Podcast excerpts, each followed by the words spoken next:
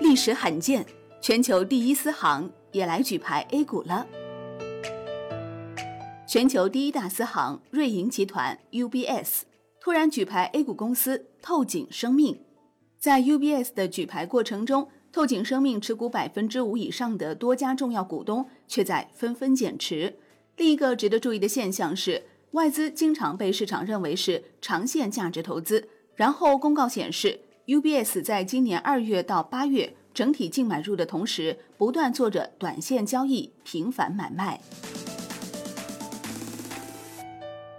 八月二十号，透景生命微跌百分之零点三一，股价报五十一点三八元，股票总市值为四十六点七亿元。作为体外诊断股，虽然也有新冠检测概念，但透景生命今年以来的股价涨幅为百分之二十六，远低于热门医药生物股。举牌时常见，外资举牌却少见。八月二十号晚间，体外诊断试剂股透景生命公告，获境外机构投资者 UBS 举牌，持股数量达到四百五十九点五五万股，持股比例达到百分之五点零六，达到百分之五举牌线。公告表示，UBS 是根据其投资计划进行的业务活动导致，并不排除未来十二个月内股份权益发生变动的可能。本次变动前。UBS 持有四百四十点三四万股透景生命的股份，占透景生命总股本的百分之四点八五。在今年八月十七号和十八号，UBS 又买了透景生命十九点二一万股，持股比例达百分之五点零六。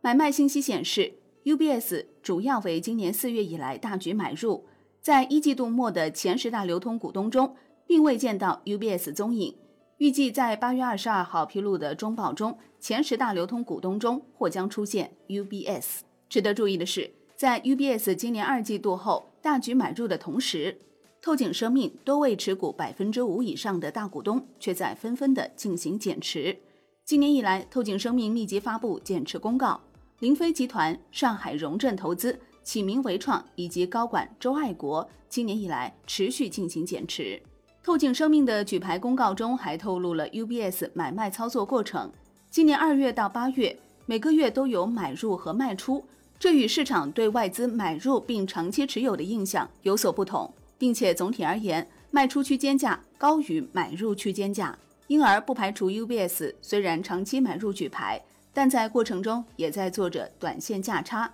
难道说所谓的 Q 费也做 T 加零的日内交易吗？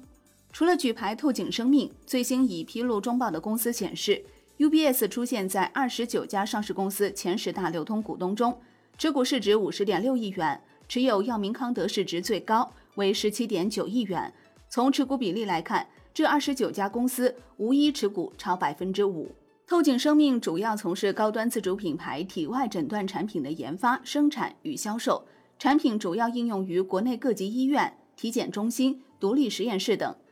透景生命二零一九年营业收入四点四一亿元，同比增长百分之二十一，净利润一点五七亿元，同比增长百分之十点八二。不过，今年一季度受疫情影响，营业收入为两千八百九十二点三六万元，较上年同期下降百分之五十七点一六，亏损一千九百零七点五七万元。透景生命六月初在互动平台表示。公司近日已进入取得国外标准认证或注册的医疗物资生产企业清单，目前已实现部分新冠系列耗材的出口。好的，感谢收听，更多优选基金，请打开万德基金 APP，也欢迎您关注转发哦。我是林欢，财经头条，我们再会。